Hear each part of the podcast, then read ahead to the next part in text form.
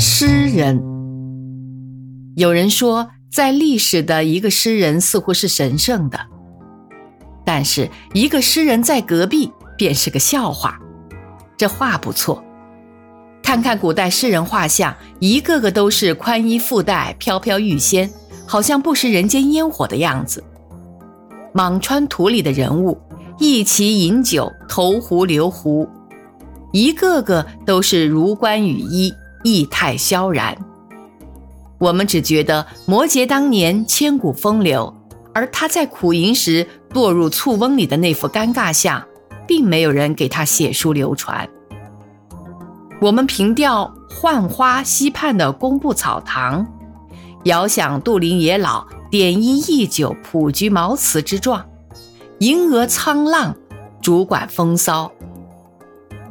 而他在泪阳狂掷牛至白酒，仗卧而死的景象却不雅观。我们对于死人照例是隐恶扬善，何况是古代诗人？篇章遗传，好像是弹唾珠玑。纵然有小小乖僻，自当加以美化，更可滋为谈著。王摩诘堕入醋翁，是他自己的醋翁，不是我们家的水缸。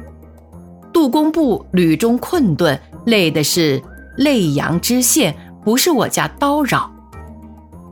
一般人读诗，犹如观剧，只是在前台欣赏。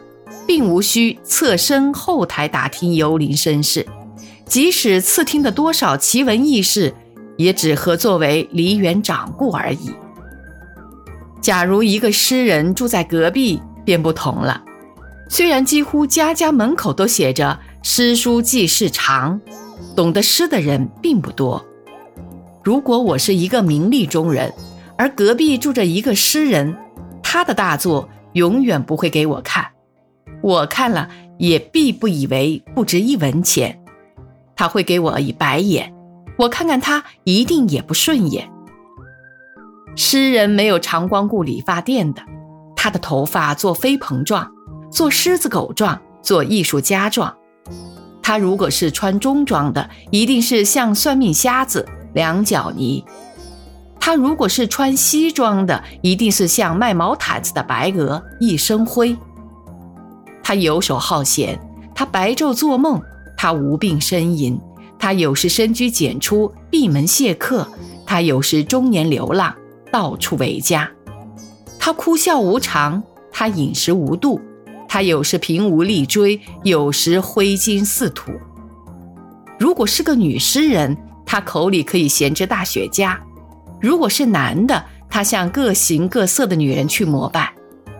他喜欢烟。酒、小孩、花草、小动物，他看见一只老鼠可以做一首诗，他在胸口上摸出一只狮子也会做出一首诗。他的生活习惯有许多与人不同的地方。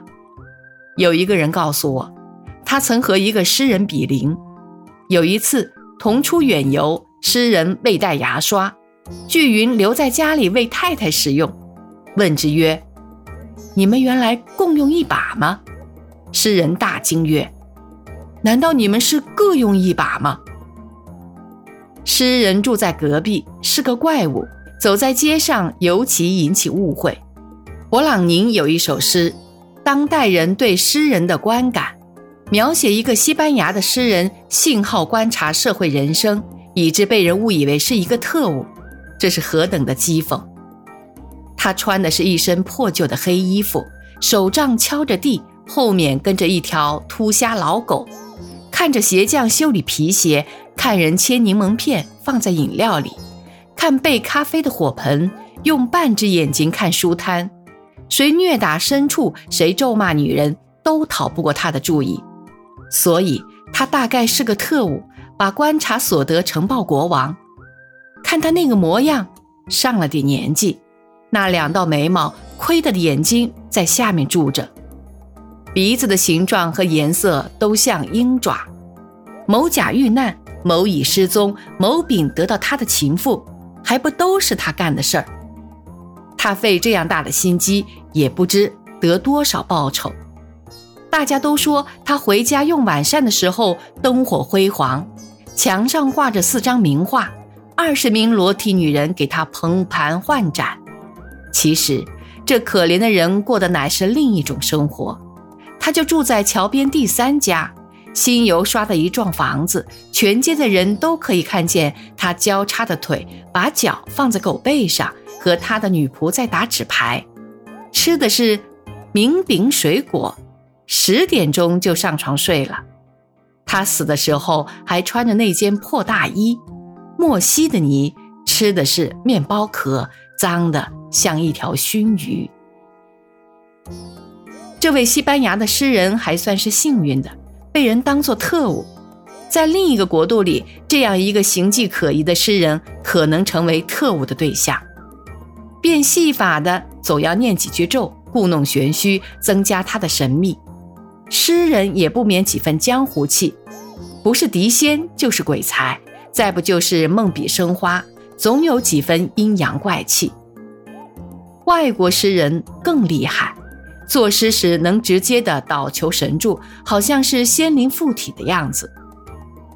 一颗沙里看出一个世界，一朵野花里看出一个天堂。把无限抓在你的手掌里，把永恒放进一刹那的时光。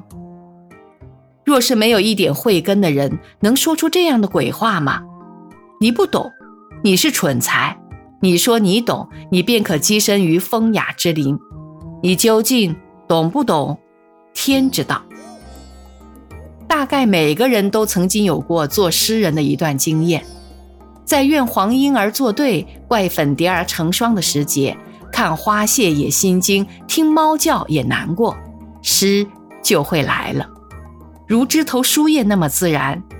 但是入世稍深，渐渐煎熬成为一颗煮硬了的蛋，散文从门口进来，诗。从窗口出去了，嘴唇在不能亲吻的时候才肯唱歌。一个人如果达到相当年龄还不失赤子之心，经风吹雨打，方寸间还能诗情盎然，他是得天独厚，他是诗人。诗不能卖钱，一首新诗如碾断数根须，即能脱稿，那成本还是轻的。怕的是像牡蛎肚里的一颗明珠。那本是一块病，经过多久的滋润涵养，才能磨练孕育成功？写出来到哪里去找雇主？诗不能给富人客厅里摆设做装潢，诗不能给广大的读者以娱乐。富人要的是字画真玩，大众要的是小说戏剧。诗短短一绝，充篇幅都不中用。诗是这样无用的东西。所以，以诗为业的诗人，如果住在你的隔壁，自然是个笑话。将来在历史上能否就成为神圣，也很渺小。